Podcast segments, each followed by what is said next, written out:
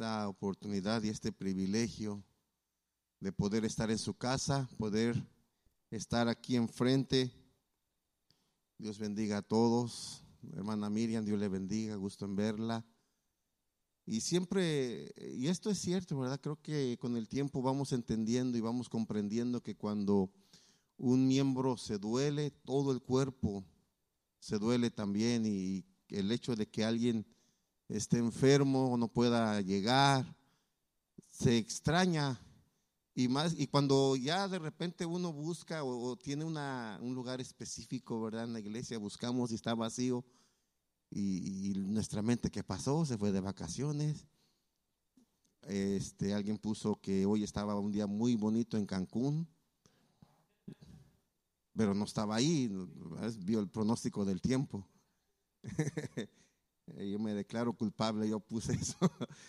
Pero gracias a Dios que, estamos y Dios bendiga a los que nos ven por eh, el internet, en donde quiera que nos sintonicen, ya sea ahorita en vivo o después, eh, que lo vean, ¿verdad? Eh, es una bendición siempre y es un privilegio el poder estar aquí en la casa del Señor y poder expresar una palabra que le ayude, palabra que nos, que nos ministre. Y quisiera eh, eh, adentrar entonces en esta noche y siempre, siempre le, digo al Señor que, Él sea el que nos ayude y Él, que, y él sea el que eh, pues hable a nuestros corazones primero, ¿verdad? Siempre la palabra nos ministra y Dios es fiel, Dios es maravilloso que nos, nos ayuda a, a poder eh, ver su palabra y entender y, maravillarnos de las verdades tan maravillosas que hay en la palabra del Señor. Y quisiera continuar eh, con esta parte que empezaba la, vez pasada acerca de la fuente de bronce y haciendo una recapitulación. Eh, en aquella ocasión le pusimos por, tipo, por título, perdón, la limpieza y hablábamos de la necesidad de el cristiano, de la persona que se acerca a Dios, estar limpio.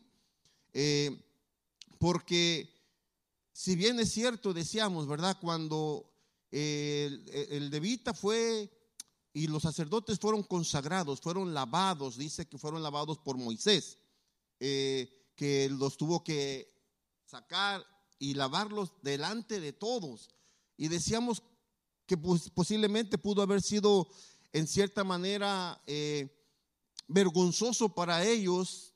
Posiblemente no estaban completamente desnudos, pero en aquellos ocasión o en aquellos tiempos el hecho de, estar en, la ropa íntima era ya vergonzoso para ellos. Si decíamos que en los años, hace unos 100 años o 60, 50 años, eh, eh, las mujeres vestían largo y si subía la falda arriba del tobillo ya era no era tan decente y para ver ah, más arriba de la falda, perdón, del tobillo tenían que ir a ciertos lugares donde eh, era permitido ahí, pero en la calle era, eh, no era permitido, era algo no aceptado. Y, un hombre, ¿se acuerda de David que entró y le dijo a la mujer, oye, te has hecho un vil porque la vestidura al danzarse le subió un poquito más de arriba de lo normal. Entonces, el hecho de Moisés bañar a los sacerdotes era como para algunos un poco humillante posiblemente porque les veían, si no decíamos completamente desnudos, pero al menos con menos ropa de la que debían. Y, y nosotros no pasamos por ese proceso, pero quien se humilló públicamente, ¿quién fue? Jesús. Porque a través de ese sacrificio nosotros obtuvimos perdón, obtuvimos redención. Y entonces vienen los levitas, los sacerdotes ya limpios y, servían, decíamos que servían en el templo. Eh, agarrando los corderitos, los palominos, el macho cabrío y los degollaban, agarraban eh, la sangre, la llevaban para un lugar, el animal lo llevaban al altar, tenían que ponerle leña, tenían que ponerle fuego, había, si usted ha hecho carne asada, el humo le, le, llega, ¿verdad? y se impregna, y si es con carbón, las manos se ensucian, y antes de entrar ellos al lugar santo, tenían que pasar por la fuente de bronce, para poderse lavar. Y se tenían que lavar antes de entrar. Y, y mencionábamos que el, el, hecho de lavarse las manos era por la, las obras que estaban haciendo, que era lógico el servicio que hacían, y el lavarse los pies hablaba del caminar, de la integridad. Y, y mencionábamos el asunto de Pedro cuando el maestro eh, se dobla las rodillas y empieza a lavarle los pies, ¿verdad? Los discípulos, que esa enseñanza, no, no mal recuerdo, pero si fue el pastor o fue Manuel que nos, eh, una ocasión decía, y aquí muchas veces el pastor no lo ha mencionado, ¿verdad?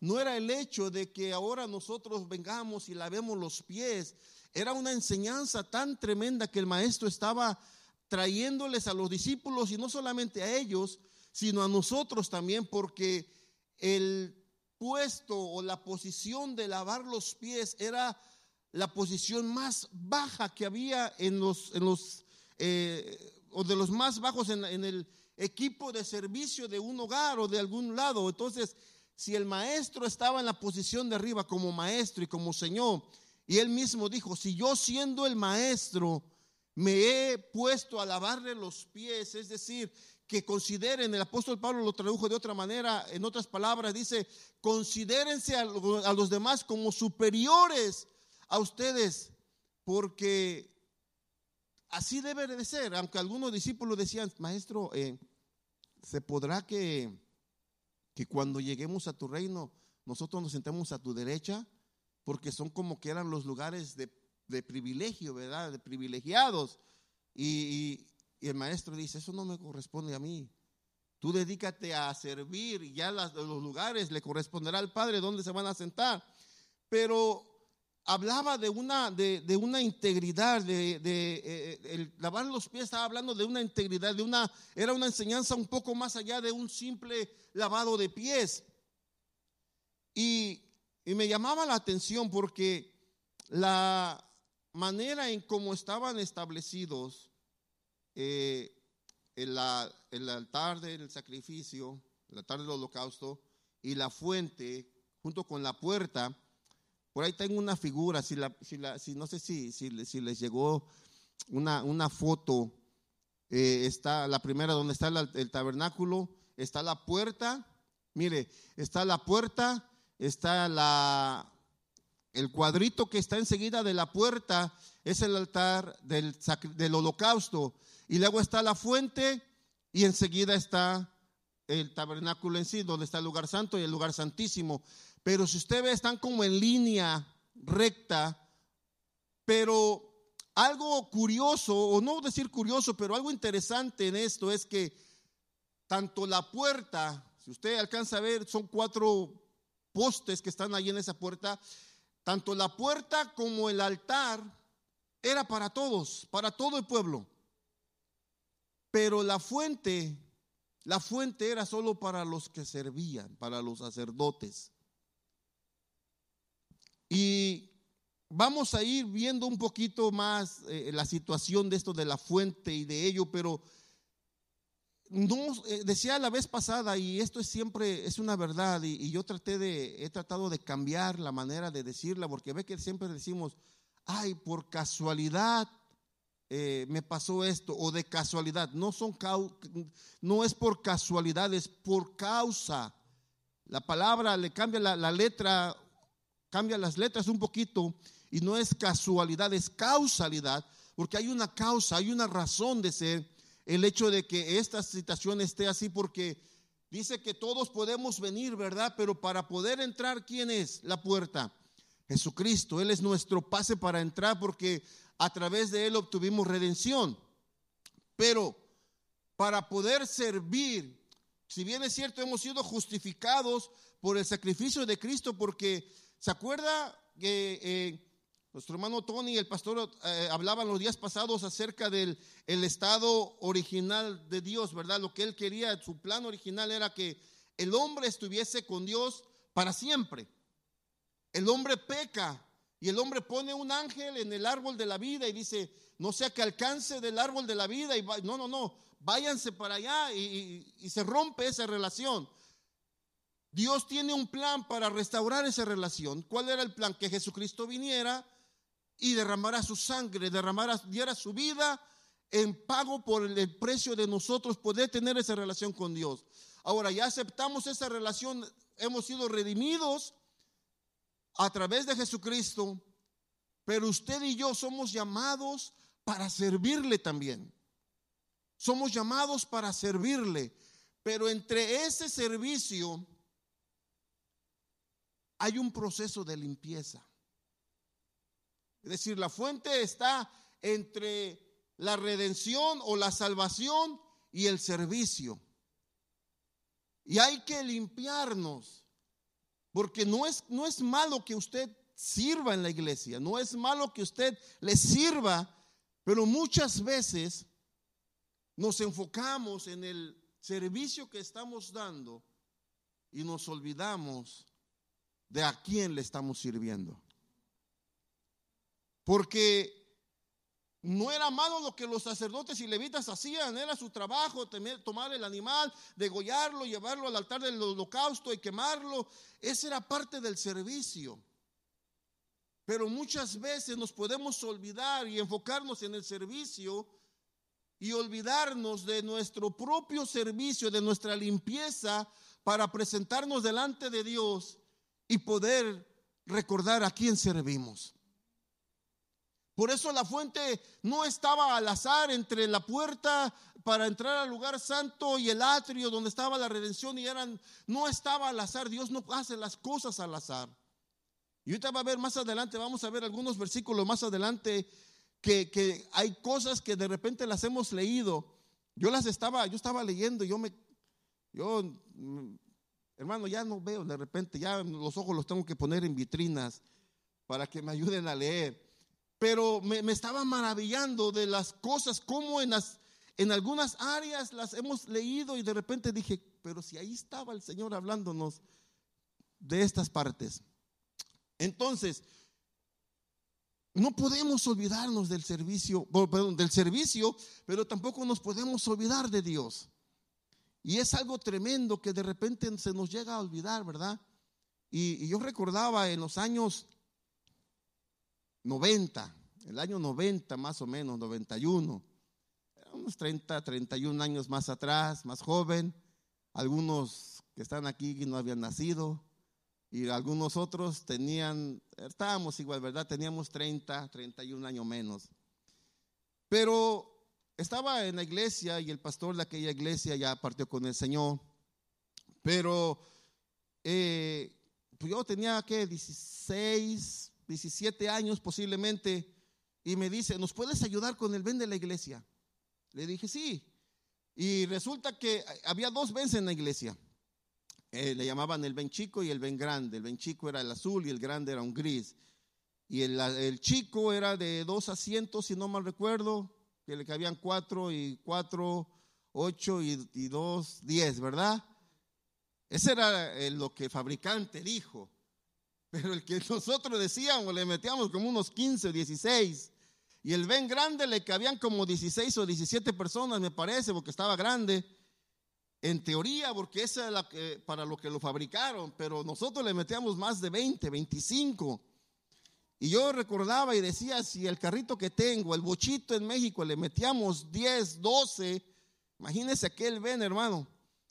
Y, resulta que yo era, eh, en ese mismo tiempo, me pone para ayudarle a tocar con la guitarra. Me vieron en un servicio de casa tocando guitarra y dice el pastor, ¿por qué no nos decías? Y me pusieron a tocar. Y entonces empiezo a manejar el ven. Y en aquellos años no había celulares o tal vez salvía, pero lo tenían los más ricos y eran unos tabicotes. Entonces había que salir, el servicio empezaba a las 7, yo había que salir como a las 5 y, llamaba de la casa a tres familias, hermanos, ya voy por usted. No, vaya por la familia fulana primero, ok, y le hablaba al otro, no, vaya por el otro. Bueno, yo voy por ustedes porque tengo que llegar a cierta hora a la iglesia porque tengo que tocar. Y, aquí me, maravillo porque son privilegiados los hijos de Asá, ¿verdad? Porque el local es propio, ya nada más llegan y tocan. No estoy criticando, me maravillo, está bien, está bien. Nosotros allá no. Porque estábamos rentando, teníamos que el servicio empezaba a las 7, había que llegar 6.20, de 6 a 6.20 por tarde, a sacar todo lo que usted ve, había que sacarlo, los, el teclado, la batería, armarla, eh, todo, todo, todo, todo, había que poner la, la, la, víbora hasta allá atrás, primero teníamos todo el equipo aquí, había que controlar el sonido ah, desde aquí enfrente, después se mandó para allá atrás, había que tender los cables, sacar todas las bocinas, no chiquitas, eran lo doble de esas, dos de esas y dos de ese tamaño, los monitores. Había que conectar todo, probar para que a las 7 estuviera listo. Se terminaba el servicio y había que meter todo otra vez de regreso. Ese era el trabajo del músico, no. Entonces, yo tenía que empezar a las 5 a recoger a los hermanos. Y me decían bien amablemente, ¿qué voy a hacer tan temprano a la iglesia? ¿Me vas a andar paseando en el ven? Y las primeras dos semanas llegaba yo tarde, ya no subía a tocar. Hablé con el pastor y le dije, ¿qué hago? Y me dice alguien, y el pastor ahí, pues al que no esté listo, déjalo. Y lo empecé a dejar. No fueron muy amables conmigo, no les caí muy bien, caí de la gracia de sus ojos, pero después de la segunda o tercera semana que dejé a esas personas, al principio los servicios los empezábamos con cinco, con cuatro, con siete, después ya los empezábamos con 25 porque llegaba yo con todas con todo el ven lleno y a empezar, ya, tenía yo la, fortuna de poder llegar y subirme a tocar, pero acabando tenía que ayudarles a guardar. Y algunos hermanos, ¿qué, qué, qué, cómo era eso? Que no tenías para llegar a la iglesia, pero como no me querían esperar, pero yo sí tenía que darles como dos, tres vueltas para que estuvieran listos y salían por el balcón. Ahí vamos. Y alguien le dijo, un mexicano le dijo a un español, ¿Qué te dijo bien? Me dijo que ahorita hacía las cosas. Y nomás movió la cabeza y dice, pero ¿por qué te no? No, es que el ahorita del mexicano puede ser en un lapso de un minuto y puede ser días. Ese es el tiempo de ahorita para un mexicano, esa es la traducción. Y si no, pregúntale a una mamá mexicana, Recoge tu ropa. Ahorita. Pasan dos, tres días. ¿Y la ropa? Ahorita. Súmele. Ese es el lapso del tiempo del mexicano. Y así decían, ahorita bajamos. Iba yo por las dos, tres cuadras por otra familia, regresaba y no bajaban. Se fueron en el bus. Pero es bueno el servicio. Y, a veces hay que emplear medidas drásticas para hacer que uno llegue puntual, ¿verdad? Pero, pero no por eso podemos olvidarnos de a quién estamos sirviendo, quién es el que nos está moviendo en la iglesia. Es bueno el venir y ser maestro de escuela dominical, es bueno el servir como músico, como eh, haciendo obras, eh, pintando, construyendo, cocinando, haciendo cosas, pero tenemos que tomar tiempo nosotros para lavarnos, porque el servicio diario, no solamente en, nuestras labores cotidianas, más, más que nada era las labores que ellos tenían que hacer, en esas labores podemos perdernos y olvidarnos de nuestro tiempo y nuestra relación con Dios. Por eso es que tenían que venir a la fuente los sacerdotes antes de entrar al servicio en el templo, hacer las cosas que tenían que hacer. Tenían que venir a la fuente. ¿Se acuerda que decíamos y mostrábamos las imágenes de cómo eran los espejos? No, no es que cuando, cuando mencionaba yo del, del, versículo de Pablo, cuando dice que ahorita miramos como por espejo, no estaba diciendo que eh, Pablo lo tomó como para que ellos entendieran, porque ellos tenían la relación, el concepto de espejo que no era tan claro. El, espejo que ellos tenían no era, no era como el que usted y yo tenemos, ¿verdad? Que decía que era eh, este espejo que, que ahora conocemos nosotros, salió como en 1835 más o menos, eh, eh, inventado por un alemán. Pero antes era cobre que lo, que lo, lo pulían y se podía más o menos ver. No era tan clara la imagen, pero más o menos tenían algo y se reflejaba y pusieron agua en la fuente para que pudieran verse. Era una manera de cómo el Señor nos estaba diciendo que nosotros tenemos que venir diariamente a la palabra para limpiarnos.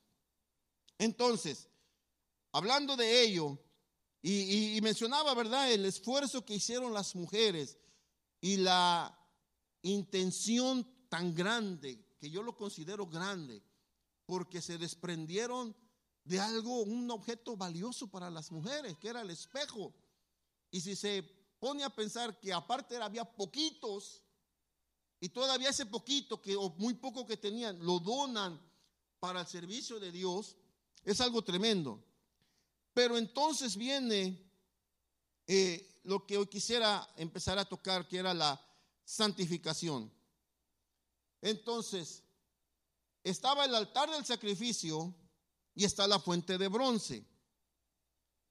Vamos, y, perdón que no les di las citas a los muchachos, pero por favor, Juan 12, 31 y 33. Ahí vamos a ver qué nos, qué nos, qué nos habla la palabra del Señor. Juan 12, 31 al 33 dice, el juicio de este mundo ha llegado y el príncipe de este mundo va a ser expulsado. Pero yo, cuando sea levantado de la tierra, atraeré a todos a mí mismo. Y con esto daba Jesús a entender de qué manera iba a morir. Ahí nos está hablando parte del, en el Antiguo Testamento, en el, en el tabernáculo del altar, del sacrificio. Él estaba diciendo de qué iba a morir. Y ahora en Juan 13, del 5 al 10, vamos a ver que ahí nos habla acerca de la fuente de bronce. Juan 13, del 5 al 10.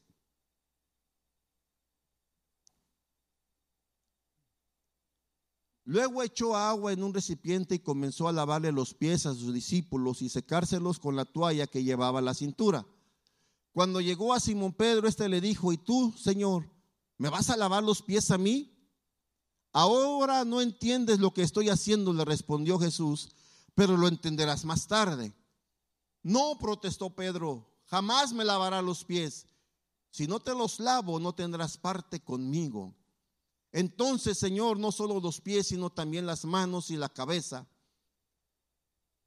Jesús sabía quién lo iba a traicionar y por eso dijo que no todos estaban limpios. La versión nueva internacional habla no todo el que está lavado o bañado. Y la versión 60 dice, no todo, si, ya estás limpio, no necesitas sino lavarte solamente los pies, porque hablábamos acerca de la situación de los baños públicos, ¿verdad? Se bañaban, pero en el caminar, los pies, al llegar a una casa, se lavaban los pies porque los pies se empolvaban. Entonces habla del caminar, de la, de la integridad. Y las manos habla de las obras.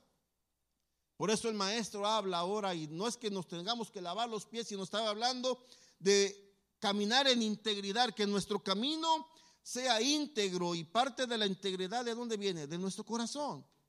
La palabra dice, dame hijo mío tu corazón. Si usted lee, lee tanto los salmos como los proverbios, Está lleno de, dame hijo mío tu corazón. Cuida tu corazón porque de él mana la vida. Y constantemente está hablando porque somos llamados a una vida íntegra. Y en estos tiempos, aunque el llamado del Señor fue desde, desde el primer momento el que Él tenía en sí la palabra y cuando da la palabra a cada uno de los escritores de la Biblia, Siempre ha sido esta la intención de Dios, que nosotros seamos de corazón íntegro. Pero en estos tiempos que estamos viviendo, tenemos que hacer énfasis en nuestra manera de vivir. No podemos mezclarnos, no podemos, eh, como dice la palabra, adaptarnos y ser igual que ellos porque seríamos, dijo uno por allí, como los camaleones. Es que el camaleón se cambia de color y se, y camuflajea, ¿verdad?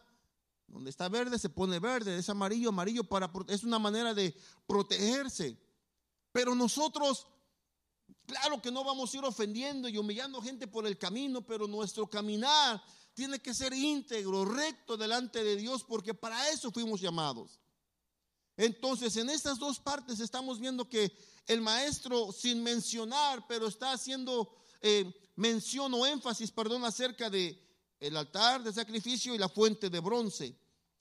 Entonces la santificación, hermano, la santificación es igual o viene, trae el concepto de la santidad, la misma palabra, pero es apartarse o ser apartado para ser santo o ser apartado para uso santo.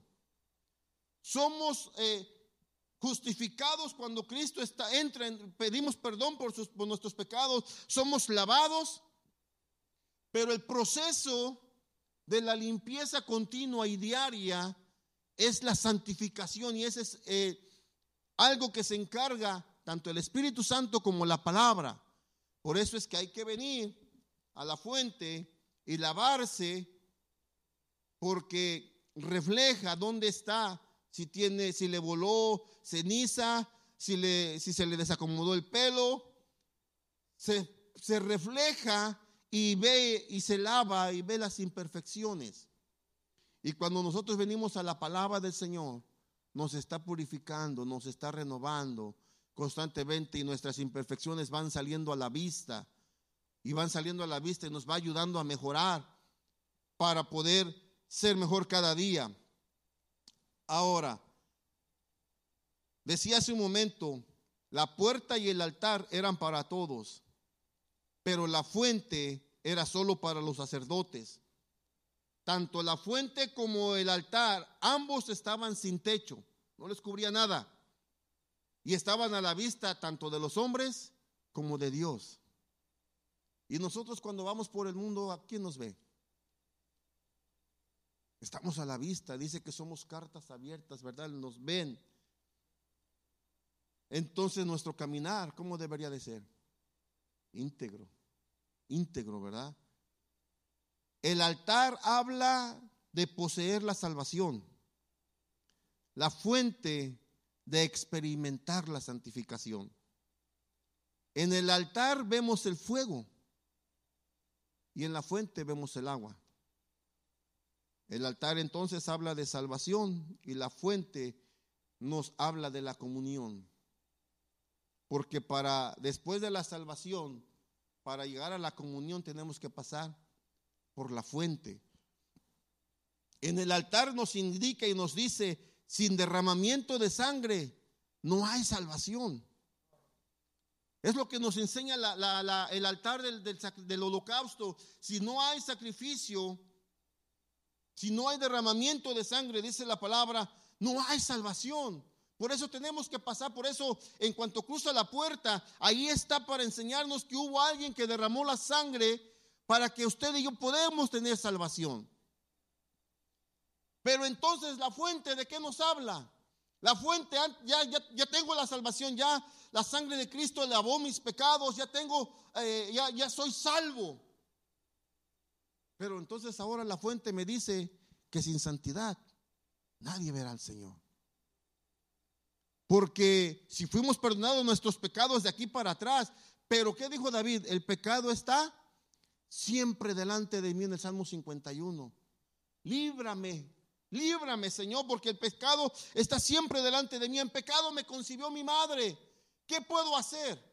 Venir a la palabra, porque el Espíritu Santo hará una obra continua. Y la misma palabra, Juan 17, 17, dice, santifícalo. Jesús está orando y dice, santifícalo en tu verdad. Tu palabra es verdad. Somos santificados por la palabra. Cuando la leemos, somos santificados en ella.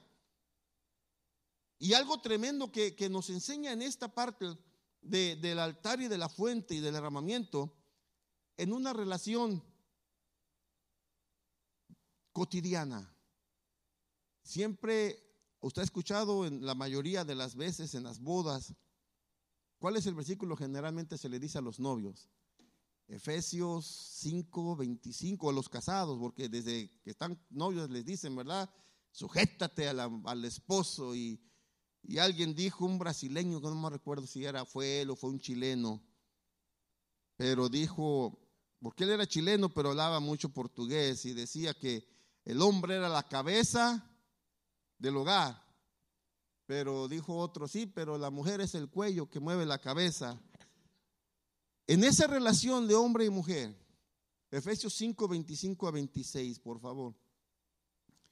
Efesios 5, 25 y 26. Esposos amen a sus esposas, así como Cristo amó a la iglesia. ¿Y qué dice? Y se entregó Y en ese se entregó, ¿qué pasó? Derramó su sangre, ¿verdad? ¿Y de qué nos habla? Del altar. Ahí derramó su sangre y dice, y se entregó por ella. ¿Y qué dice el siguiente? Para hacerla santa. Él la purificó lavándola con agua mediante la palabra. Él purificó a su iglesia, a su novia, a usted y a mí, nos purificó, lavándonos con agua mediante la palabra. Ya ve que en esa relación de marido y mujer de Cristo con la iglesia, del hombre con su esposa, ahí están esos dos artículos. Hay más artículos en el, tabernáculo, sí, pero ahorita hemos visto dos y dice, en esos dos, ahí estaban que Cristo se entregó, derramó su sangre, entregó su vida, no se la quitaron. Acuérdese que el maestro siempre dijo, a mí nadie me quita la vida, yo la entrego, yo la doy por mí mismo. Y él derramó su sangre y sin ella no ha habido salvación, pero él por la iglesia se entregó, se derramó y dice para, y él mismo la purificó lavándola con agua mediante la palabra. Ahora si vamos a Hebreos capítulo 10, el verso 12 y el verso 22.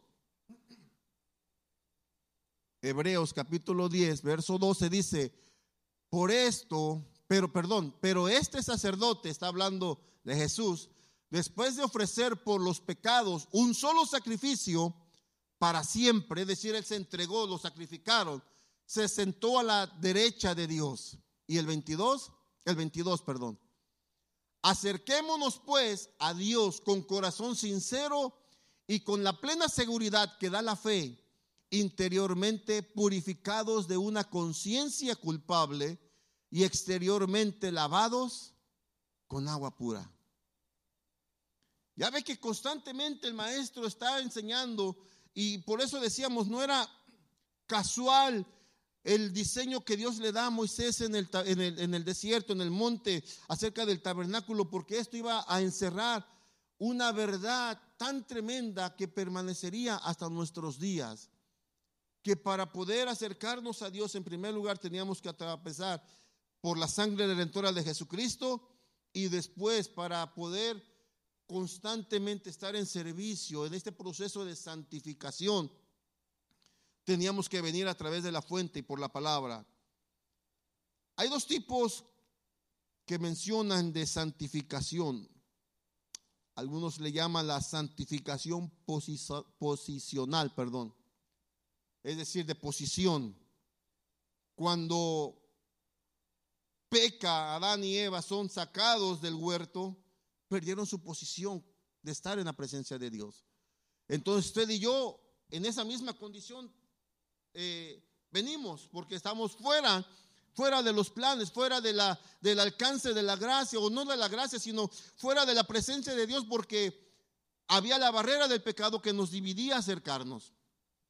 Entonces, cuando creemos en Jesucristo, hay una santificación posicional, es decir, a través de la sangre de Cristo ya tengo ese derecho de estar otra vez en la presencia de Dios, ya soy perdonado y por la sangre de Cristo el Padre nos ve y dice, ahora ya no veo a un pecador, ahora veo a uno redimido por la sangre de mi Hijo, cubierto con su sangre. Ya lo que pasó atrás quedó en el olvido y esa sangre nos cubre y somos aceptados nuevamente.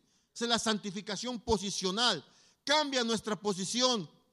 Alguien dijo por allí, me gustó esa, esa, esa lectura que había hace unos días, y dice, sí, el sol sale para todos. ¿Usted ha escuchado esa, expresión? El sol sale para todos.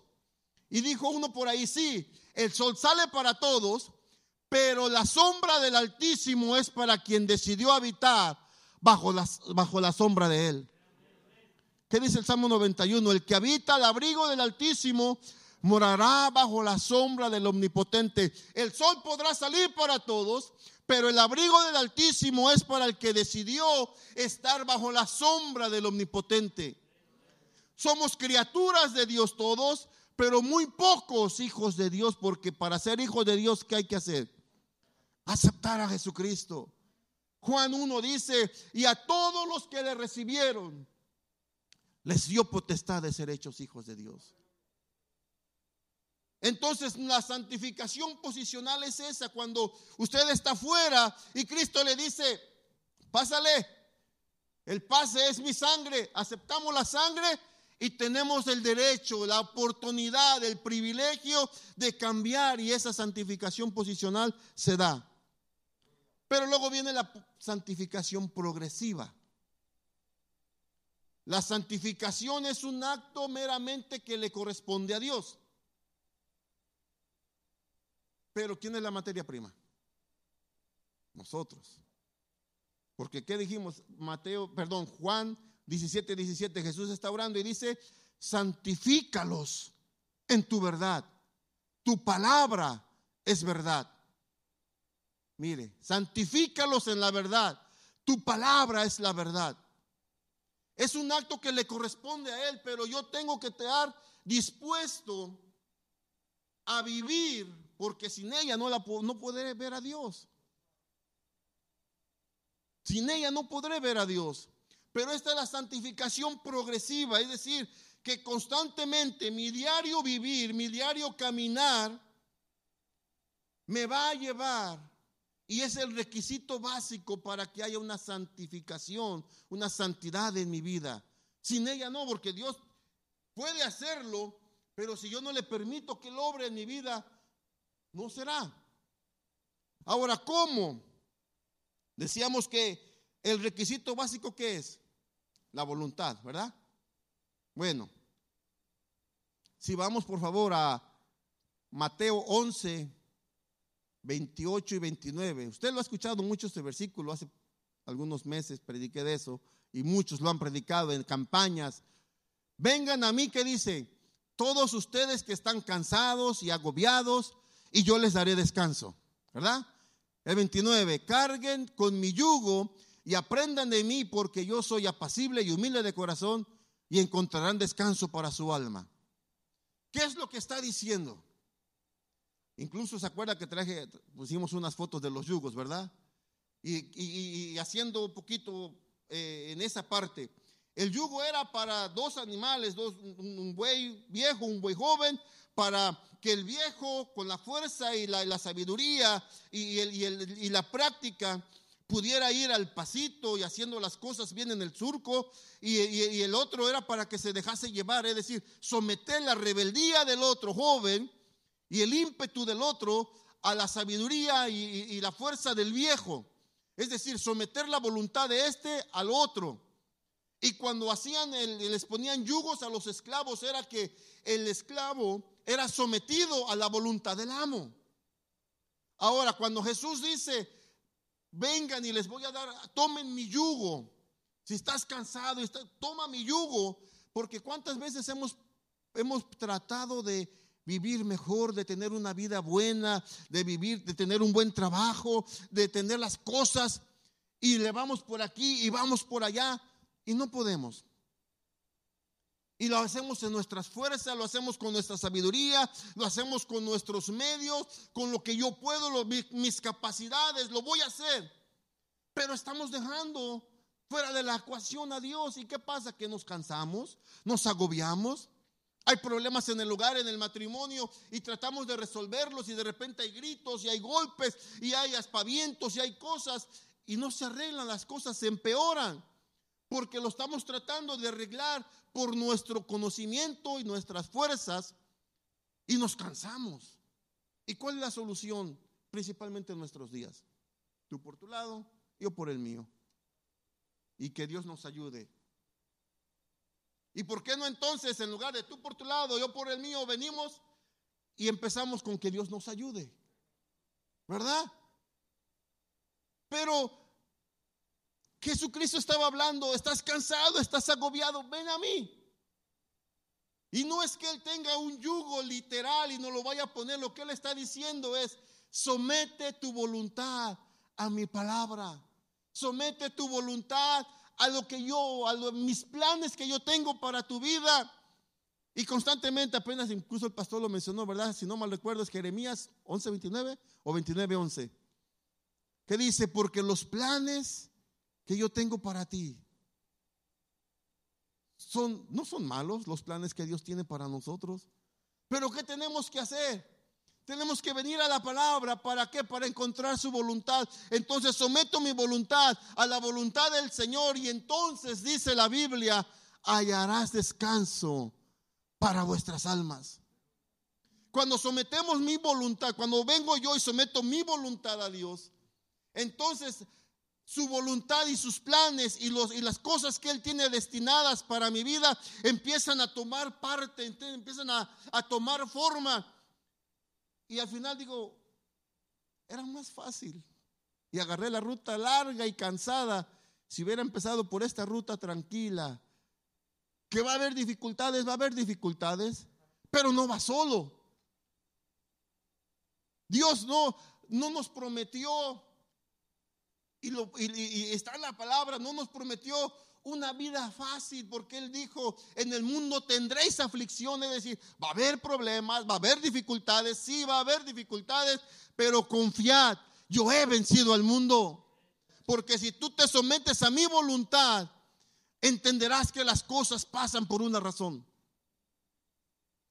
Pero cuando sometemos nuestra voluntad a Dios, entonces nuestros miembros las manos, los ojos, la boca, el oído, la nariz, nuestros, nuestros sentidos, entonces no los vamos a presentar al pecado, sino los vamos a presentar a lo bueno, a la obra del Señor.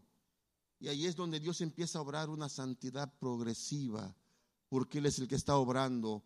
Y si vamos por favor a Romanos 6, 19. Romanos 6, 19.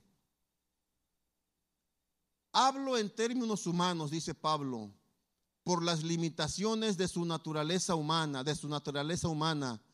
Antes ofrecían ustedes los miembros de su cuerpo para servir a la impureza, que lleva más y más a la maldad.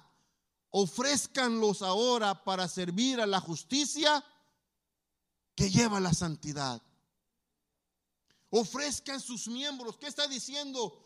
Ahora sometan su voluntad, sus miembros. El, escritor a, la carta a los romanos dice, o oh, perdón, mismo Pablo, no, no los, así Pablo a los romanos en el capítulo 12 eh, dice, presentad vuestros miembros en sacrificio vivo, santo, agradable a Dios, que es su racional culto.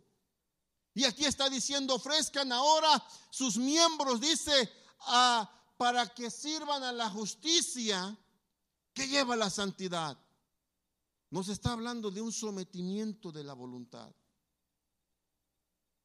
Las santificaciones constantemente. Y a eso es lo que venimos a la, a la casa del Señor. A escuchar palabra de Dios, a ser instruidos, a entender que no somos perfectos.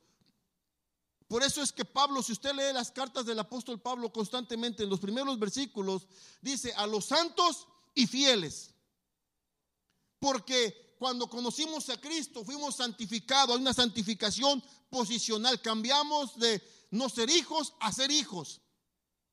Pero como a los mismos Corintios les escribe más adelante, no les pude hablar como espirituales, como carnales. Y les empieza a hablar fuerte. Porque había cosas que mejorar, había cosas que tenían que ir progresando para cambiar. Y cuando llega al punto y voltea y dice, wow, en lo que ahora antes me daba placer, ahora ya no siento gozo, ahora me, me, me, me, hace mal estar allí. Yo no sé cuántos de ustedes le ha pasado, pero antes se deleitaba el que fumaba, ¿verdad? Fumaba y estaba ahí. Y deja de fumar y ahora el humo del cigarro le causa dolor de cabeza porque ya su cuerpo no lo acepta, no, lo, no está contento allí. Posiblemente el que antes tomaba el olor no le perjudicaba si se acercaba una persona eh, oliendo a licor. Pero cuando conoce la verdad y, entiende y esa verdad le dice que ya no es bueno que esté allí, dice, bueno, ya no me siento a gusto, me alejaré un poquito, al ratito se aleja más, se aleja más, se aleja más y cuando alguien se le acerca con ese olor, se siente incómodo. Y donde antes se regocijaba, ahora trata de alejarse. ¿Por qué? Porque nuestros miembros fueron ofrecidos a la justicia que nos lleva a la santidad. No es que, como dijo Pablo, no es que lo hemos alcanzado, no somos perfectos, pero por eso dice la Biblia que cada día Practiquemos la santidad. El que es justo, justifíquese más. El que es santo, santifíquese más todavía. Es decir, la practíquela constantemente. Porque este es un diario luchar, un diario batallar. Y salimos de nuestra casa, salimos con la bendición de Dios, salimos con su, con su protección, salimos con su llanza. Fíjese, hermano, yo pienso que nosotros vamos a estar más protegidos que cualquier presidente de cualquier nación. Ellos antes van a un lugar y, eh, por ejemplo, Estados Unidos tal vez manda días antes al servicio secreto y empiezan a investigar y revisan el edificio y acá y allá. Y después cuando va él, van unos por delante, otros alrededor, otros con él. Y algunos a través de civiles entre la gente, viendo, observando. Y aún así, tristemente, ha habido accidentes en contra de algunos presidentes en el pasado. Pero nosotros, mire, va el Padre, va el Hijo, va el Espíritu Santo. Y dice la Biblia que a sus ángeles mandará para cuidarnos. ¿Cuántos ángeles mandará? Uno solo mató 185 mil asirios. Imagínense. Uno solo. Y el maestro les dice en el, en el huerto, si yo quiero le pido una legión de 3 a 5 mil o a 8 mil. Imagínense que iban a ser 3 mil soldados. Entonces, la santificación es algo que nosotros tenemos que practicar o, permitir que Dios obre nuestra vida día con día. Estamos en tiempos que realmente necesitamos expresar y compartir la luz del Señor. No gozarnos y deleitarnos en los deleites, valga la redundancia, de este mundo escudriñar, mirarnos en el espejo, mirarnos en el espejo de la palabra, porque vemos en la palabra nuestras imperfecciones, vemos, por eso eh, el, profeta Habacuc, si no mal recuerdo, dice, me ha mostrado, me ha mostrado el Señor lo que es bueno para mí, hacer justicia y ser humilde delante de Dios. Cuando venimos a la palabra, el Señor nos muestra qué es lo que necesitamos y dónde necesitamos mejorar. ¿Cómo es que debemos de dirigir nuestra vida? Sí, de repente nos desviamos, pero el Señor con su paciencia, su vara y su callado de buen pastor nos, nos acomodan.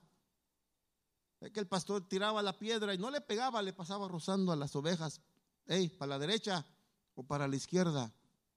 Y si de repente nos llega a castigar tantito, a corregir, dice que al que ama, lo corriges porque le ama. Nos ama el maestro, nos ama el Señor. Traía unas fotos ahí, pero eh, lo vamos a dejar. Era acerca de, la, de cómo en nuestros días, eh, o los días pasados, años pasados, más bien décadas pasadas, ellos utilizaban las maneras de cómo lavarse y se acuerda que tenían un, un trastecito y había un molde de, un trap, un contenedor con agua, se lavaban las manos en un, porque no había, era una manera como eh, venían siguiendo esa línea de, de, la, de lavarse y porque siempre la limpieza ha estado presente, al menos en las personas sanas y conscientes. Pero la santificación que el Señor nos manda, como dice uno de los versículos que leímos, sí, con nuestra conciencia pero también exteriormente. Y si por favor la última cita en primera de Tesalonicenses, si no mal recuerdo, 5.23, porque es importante tanto lo interno como lo externo. Me parece que si es primera 5.23 a la carta tesalónica. Que Dios mismo, el Dios de paz, dice, lo santifique por completo. Acuérdese que la santificación es algo que Dios hace, pero que usted y yo tenemos que someter nuestra voluntad y conserve todo vuestro ser, todo su ser, dice, espíritu, alma y cuerpo, sean conservados irreprochables para la venida de nuestro Señor Jesucristo. Y esa venida, hermano, está más cerca de que cuando creímos. Estamos viendo lo que muchos quisieron ver, pero al mismo tiempo que estamos viviendo lo que muchos quisieron ver, Usted y yo tenemos una responsabilidad de mantenernos firmes, de no mezclarnos, de no contaminarnos, de santificarnos día con día, porque el día de nuestro encuentro con nuestro redentor está cerca, está más cerca que cuando usted y yo creímos, hermano. Gócese y mantenga esa, esa, ese, ese ánimo, esa inquietud. Acuérdese, hermana, cuando se iba a casar, con ese ánimo y con esas ganas y esos nervios tal vez y que bajaban de peso y el vestido había que coserlo un poquito más porque ya bajó de peso porque no come, no duerme. Y el hombre no dormía y a lo mejor comía más y el traje, el pantalón había que pero esa, esa inquietud, ese deseo de poder llegar a estar con el novio y con la novia. Nuestro esposo viene. Nuestro esposo está a las puertas. Y si él dice que está a las puertas, alguien dijo, tarda. No, no, no, no, no. Porque acuérdese que mil años para nosotros es como un día para él. Entonces un segundo, un minuto, ¿cuántos serán? ¿Diez años? Y si Él está a la puerta y Él sí realmente está a la puerta, no como el mexicano, ahorita, no, olvídese hermano, olvídese. No, si Él dice que está a la puerta, está a la puerta. Y no es que la esté abriendo, ya los ángeles están todos en sus caballos, ya están esperando. Seremos arrebatados, dice la Biblia, en un abrir y cerrar de ojos. Se toca la final trompeta santifiquémonos día con día para nuestro encuentro con el Maestro. Bendito es Dios. Dios le bendiga, hermano. Dios le guarde. El tiempo con nuestro pastor. Aleluya, aleluya, aleluya.